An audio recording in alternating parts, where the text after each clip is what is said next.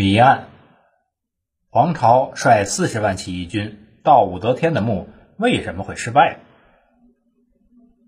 武则天墓之谜，在乾陵被侵犯的历史文字中，黄巢绝陵时动用了四十万起义军，在梁山西侧挖山不止，据说差不多挖了半座梁山，但最后仅挖出了一条深四十米的黄巢沟。此至今仍有迹可循。由于农民军中文化人少，加上乾陵的结构实在太坚固，兵士弄不清乾陵的内部结构，结果挖错了方向，乾陵躲过了劫难，否则保存不到今天。从历史记载的众多盗墓事件当中可以看出，掘坟盗墓的多发生在乱世之秋。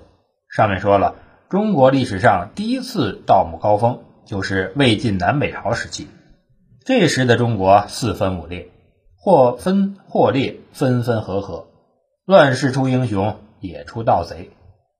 黄巢的出现也是因为乱世，时间在唐末。在官方史学家的笔下，农民起义军一直不被包养，或贼或盗。在新旧唐书里，黄巢也是贼人一个。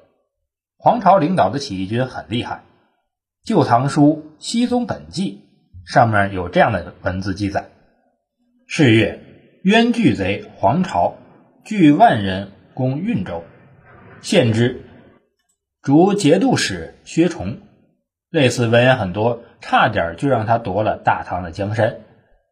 但黄巢在战场上虽然很厉害，并且粗通笔墨，但和曹操相比，盗墓还算是外行。由于没有盗墓常识。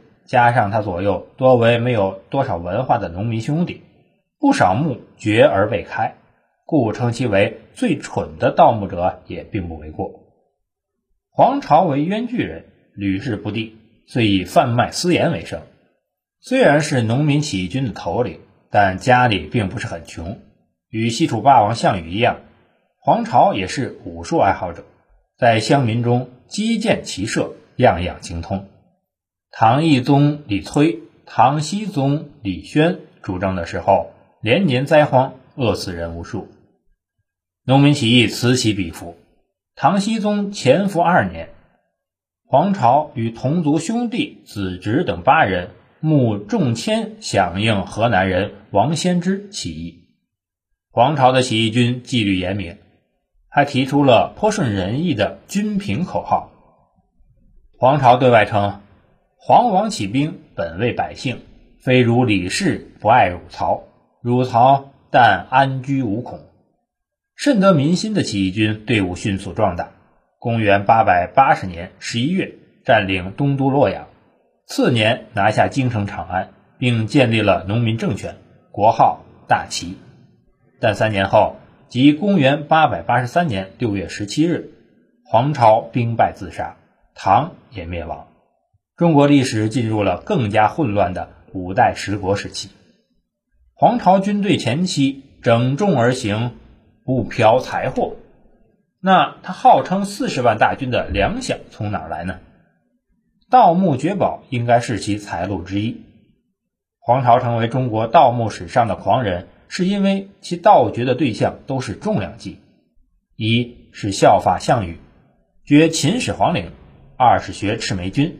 董卓掘汉武帝刘彻的茂陵，三是掘武则天与李治的合葬陵墓乾陵。对于黄巢盗掘的文字散见诸陵的盗掘记载当中，在乾陵被侵犯的历史文字中，黄巢掘陵时动用四十万起义军在梁山西侧挖山不止，据说差不多挖了半座梁山。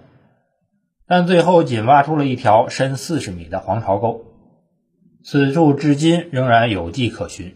由于农民军中文化人少，加上乾陵的结构实在太坚固，兵士弄不清乾陵的内部结构，结果挖错了方向，乾陵躲过了劫难，否则保存不到今天。